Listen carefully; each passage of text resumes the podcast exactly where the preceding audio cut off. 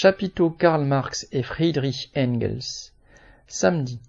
Thomas Rose, Les socialistes en France de 1871 à 1914. Judith Pérignon, romancière, Là où nous dansions. Laurence de Coq, Une journée fasciste, l'instituteur Célestin Freinet et ses diffamateurs. Serge Erkberg, Mange et tais-toi, un nutritionniste face au lobby agroalimentaire. Renaud Piarou, épidémiologiste, l'histoire des épidémies. Jean-Jacques Marie, la collaboration Staline-Hitler pour la présentation de l'édition de Comment la Révolution s'est armée de Léon Trotsky. Comité des sans-papiers de Vitry. Fabrice Risputi, des Maurice Audin par milliers. Pauline Gallinari pour son film Le Parti du cinéma. Michel Audin et Laure Godineau, La Commune de 1871 en images. Mathieu Verdeil pour son documentaire Claude Maquet de Harlem à Marseille. Dimanche, Alizé Delpierre Servir les riches, les domestiques chez les grandes fortunes. Jean-Yves Mollier Histoire de la concentration dans le monde du livre.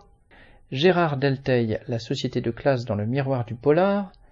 Anthony Galuzzo Le mythe de l'entrepreneur, défaire l'imaginaire de la Silicon Valley. Anne Besson et William Blanc, Dictionnaire du Moyen Âge imaginaire. Anne Marchand, Mourir de son travail aujourd'hui, enquête sur les cancers professionnels, Abdellah Fraïgui et Abdallah Moubin, Des vies pour l'égalité, Mehdi Sharef, La lumière de ma mère, Chantal Coquille et Arlette Laguiller, Le rôle du MLAC, le mouvement pour la liberté de l'avortement et de la contraception. Lundi, Marie-Laure Dufresne-Castet et Pascal Moussy, La défense du droit de grève. Marie Vaton, L'esclavage moderne, base de la richesse des États du Golfe. Nicolas Hatzfeld, Les frères Bonnef, reporters du travail.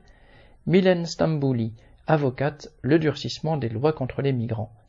Christophe Darmanja, Depuis quand les sociétés font-elles la guerre? Le cas de l'Australie aborigène. Florian Mathieu, L'astronomie dans l'œuvre éducative du mouvement ouvrier au tournant du XXe siècle. Philippe Faucon, réalisateur du film Les.